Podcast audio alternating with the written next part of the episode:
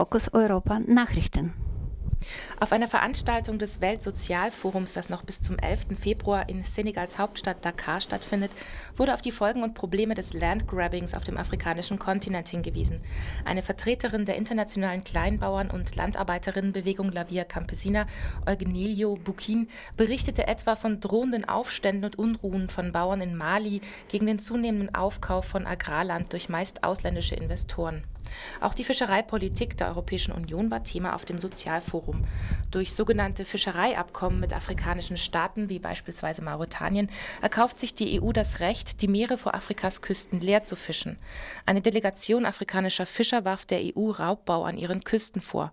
Die EU zerstöre mit ihrer Fischereipolitik nicht nur Tausende von Arbeitsplätzen, sondern gefährde auch die Lebensmittelversorgung vieler afrikanischer Länder.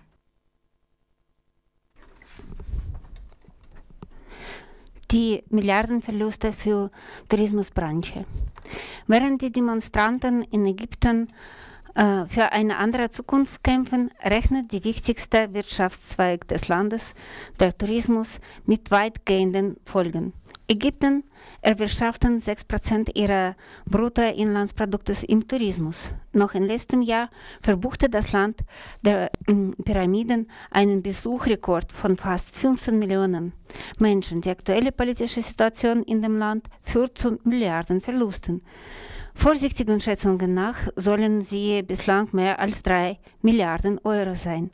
Zahlreiche Länder, darunter auch Deutschland, sprachen verschärfte Reisehinweise oder sogar Reisewarnungen aus. Viele Reisekunden, wie jetzt, äh, die jetzt ihre Sommerferien buchten, würden von der Berichterstattung über Unruhen und Gewalt abgeschreckt, befürchtet Eliot Frisby von Welttourismusrat WTTC.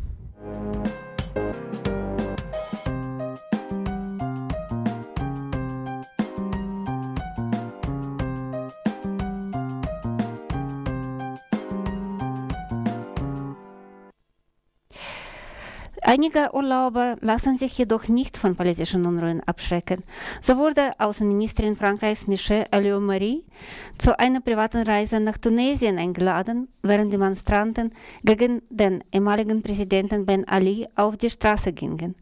Dabei äh, nutzte sie Privatjet eines tunesischen Geschäftsmanns, der zum Clan des gestürzten Präsidenten Ben Ali gehörte.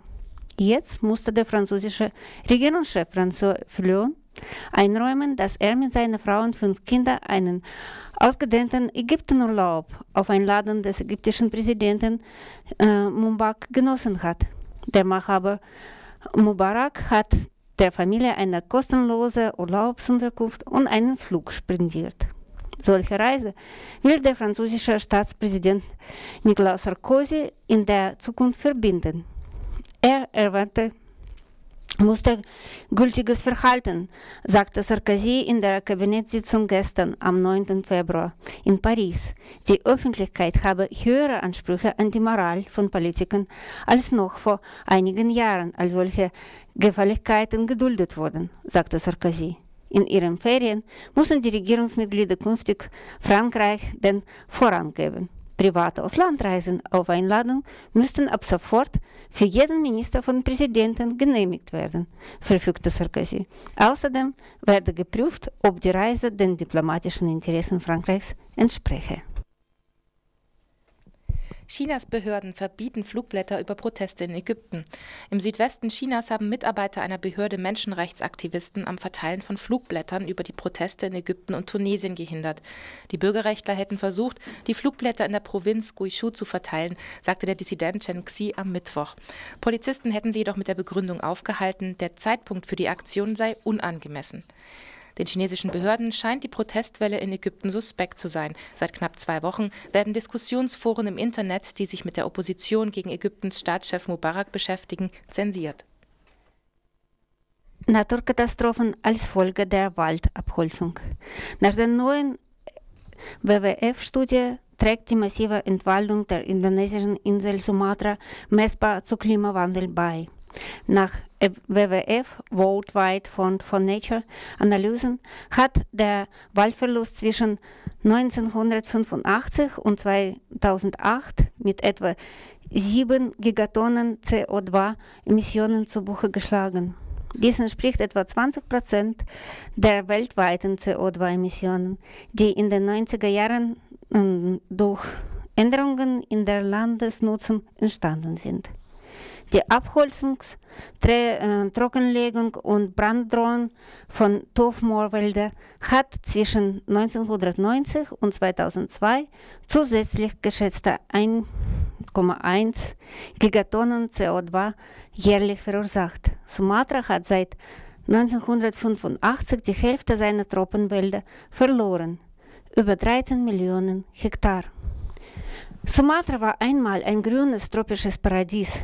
Das ist vorbei, sagt WWF-Experte Markus Rede. Statt dichten, vielfältigen Waldes beherrschen Ölpalmen und Akazien die Insel. Abgeholzt wird hauptsächlich für Papier und Umwandlung in Palmölplantagen. Europa zählt zu den Hauptabnehmern der Produkte, die aus diesen Rohstoffen gestellt werden. Internationaler Tag der Kindersoldaten am 12. Februar. Anlässlich des Aktionstages macht die Menschenrechtsorganisation Amnesty International auf die Verletzung von Kinderrechten im Tschad aufmerksam. Manche Kinder würden bereits im Alter von 13 Jahren in Kämpfen im Osttschad oder im Sudan eingesetzt, heißt es in einem Bericht von Amnesty. Darin wird auch die Rekrutierung von Kindersoldaten in den Flüchtlingslagern äh, kritisiert. Derzeit leben rund eine halbe Million Flüchtlinge im Ostschad, die durch Kämpfe zwischen Regierungstruppen und Rebellen aus ihren Dörfern vertrieben wurden oder aus der westsudanesischen Konfliktregion Darfur in das Nachbarland geflohen sind.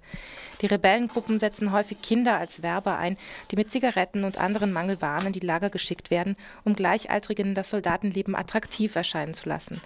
Anlässlich des Internationalen Tages der Kindersoldaten fordert Amnesty ein sofortiges Stopp der Rekrutierung von Kindern. Es sei ein Skandal, wenn Kinder und Jugendliche zum Kämpfen manipuliert würden.